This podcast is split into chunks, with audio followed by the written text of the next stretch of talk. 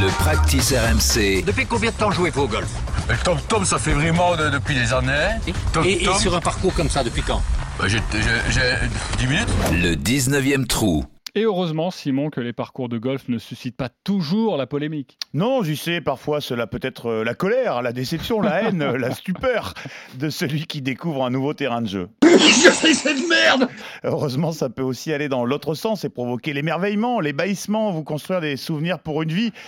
Et vous rappeler que golf et tourisme vont de pair, quoi qu'on en dise, même s'il va falloir quand même un jour se pencher sur le cas du sac de golf de voyage. J'ai 200 kilos de, de, bagages accompagnés et euh, je ne peux pas m'occuper de toutes ces valises. Alors je vous propose un petit pastiche non exhaustif de ce qui se fait de pire et de plus foufou sur la planète golf. Le pire d'abord, évidemment, des fois qu'on soit pris par le temps, des parcours où ceux qui ont joué, les guillemets sont importants, bah, n'y joueront qu'une fois, a priori. Euh, Grâce au conseil de Brittany Olizarovic, ancienne pro devenue golf trotteuse, vous n'irez pas jouer au Furnace Creek Golf Course. Pourquoi? Bah, Parce qu'il se trouve dans la vallée de la mort, en Californie. Comprenez un désert à 65 mètres sous le niveau de la mer. C'est l'un des endroits les plus chauds de la planète. On y a déjà recensé des températures de 60 degrés et à 58 dollars le green fee, voiturette comprise, ça fait quand même trop cher le double bogey. Même si Brittany nous précise qu'on est plus préoccupé par sa survie que par sa carte de score. Ça va? Je suis comme un porc et toi, ça va? Pas besoin non plus d'emporter votre sac de golf au Sri Lanka, en tout cas pas pour aller jouer au Royal Colombo, parcours sur lequel, si vous passez outre l'obligation de jouer avec un caddie maison qui ne connaît rien au golf, votre concentration pourra être troublée par le train.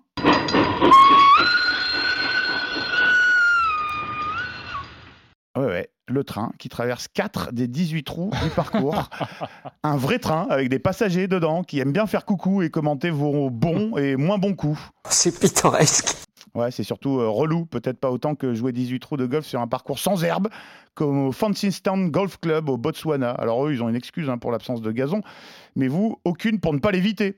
Les fairways sont constitués d'un mélange de poussière, de sable et de saleté en tout genre. Pour les greens, on a recours à un mélange de sable et d'huile de moteur. Ça les rend fermes et roulants à souhait.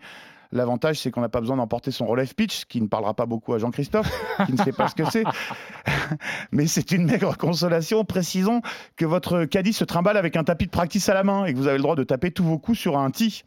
Alors j'aurais pu vous parler du parcours de Sainte-Hélène par 67, autoproclamé pire parcours du monde par son gouvernement. Toute la journée, je sers de la merde. Mais je préfère terminer par un peu de rêve, d'évasion et de bilan carbone, carbone bien salé, puisqu'il faut bien nourrir la haine des écolo-terroristes en vous emmenant d'abord en Australie sur le Nullarbor Links, parcours d'environ 1300 km. À faire en 4 jours, il s'étend sur deux fuseaux horaires, avec, rassure-toi Sandrine Rousseau, plein de stations-service sur le trajet. Ouais, je sais, je vais avoir des problèmes. Oui. En tous les cas, si vous likez et si vous retweetez, je vous dis ça, oui. Allez, euh, avant d'aller se goinfrer en retweetant ma chronique, petit détour par l'Afrique du Sud, à Bosveld, sur le Legend Golf and Safari Resort, qui compte, figurez-vous, un 19e trou. Alors, pas celui où Martin Coulon a fini torché si souvent, je ne parle pas du clubhouse, mais bien d'un bonus, un bonus hole parfait pour un playoff, euh, nous dit le site du golf. Un par 3 dont le départ est situé à 350 mètres au-dessus du green. Du coup, Sandrine, pour taper ton départ, bah, faut prendre un hélico.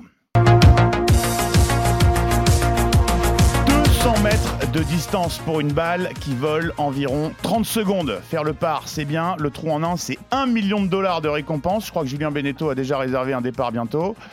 Enfin, vous, les auditeurs, si vous rêvez de croiser Jean-Christophe Drouet pendant l'été, je vous encourage à aller vous dégourdir les papates sur le petit mais chatoyant parcours de La Génie dans les Landes.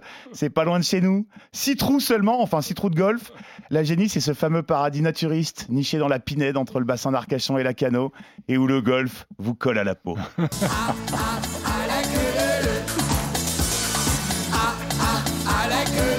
Bravo Simon Dutin, merci pour ce 19e trou. Euh, juste deux précisions, euh, ça existe vraiment le, Genre tu prends l'hélicoptère pour aller faire le, trou de playoff Ah, tout à fait. Ouais, tout à fait. Et le bar est excellent apparemment, enfin je crois. Tu Et la génie aussi, ça existe. C'est un par 69, non? oui Excellent Bravo pour un Ah, c'est le golf naturiste. naturiste. Oui, Bien c'est ça. Ah, j'ai compris. Oui, c'est bien, t'as même pas besoin d'en- t'as même pas besoin d'emmener tes clubs. Super. Pardon. Euh, juste la vanne, le relève pitch. Parce que le relève pitch, c'est le truc qui sert quand tu tapes les, quand tu touches les greens en fait un- régulation. oui, voilà. Non, mais c'est quand tu les touches en régulation. Voilà. Donc ça ne m'arrive les- jamais. Donc je suis tranquille, t'as bien raison. Ne m'offre jamais de relève pitch. Quand tu les touches tout court, en fait, les. Oui. Oui, donc je n'ai pas besoin Voilà. de relève pitch. Euh, merci. D'accord, non mais ça existe. euh, vous l'avez déjà essayé ou pas ça le le le, Le coup- pitch le coup- Le rêve pitch, ouais, j'avais Non, des tis, c'est marrant. Non mais le coup de l'hélicoptère. Ouais, moi j'avais fait ça et c'est, je pense, l'une des pires expériences de ma vie de, de golfeur, un peu conscient de ce qui se passe autour de lui. C'était en Nouvelle-Zélande euh, et pareil, c'était un espèce de délire total où tu prenais un hélico, t'allais au haut d'une montagne, et ils avaient, euh, pff, ils avaient bidouillé deux pauvres greens et ils te faisaient taper des balles. J'étais là, mais les gars, faut arrêter quoi. N'importe quoi, n'importe quoi. Ok, le truc le plus fou que vous ayez vu? Ah, c'était ça. Oui, toi c'était ça. Euh, alors, spontanément. euh, Ouais, il a eu le temps de réfléchir. Pierre-Charles Guilherme, qui est toujours avec nous, notre invité. T'as- une idée? Euh, L'idée, euh, non, j'en ai pas forcément là de tête. Non, pas de tête? Mais est-ce que, euh, par exemple, euh, dans ton, col, ton, ton golf euh, à, à Mazières en, en Gâtine, euh, il y a un trou comme ça un peu particulier où les gens peuvent se plaindre, par exemple? Ou non? Il n'y a pas Euh, d'arbre du fairway euh. J'ai le trou numéro 18 qui est en fait un zigzag, donc c'est un double dogleg Ah qui oui. tourne autour du château. C'est un par 5.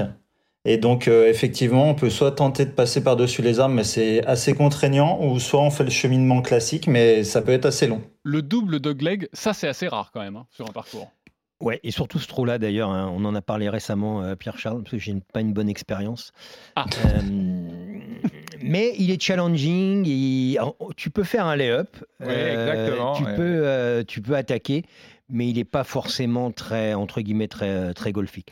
Et je vous encourage, toutes et tous, à aller découvrir le golf de Mazières en Gâtine. C'est un golf fantastique. Et j'en parle encore plus facilement, parce que c'est un golf que je ne connaissais pas vraiment.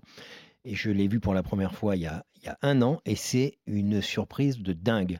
L'entretien, le château, vous pouvez euh, y dormir, et évidemment, l'accueil de Pierre-Charles et de son équipe. Non, sincèrement, allez-y, ça vaut le détour. C'est des découvertes incroyables.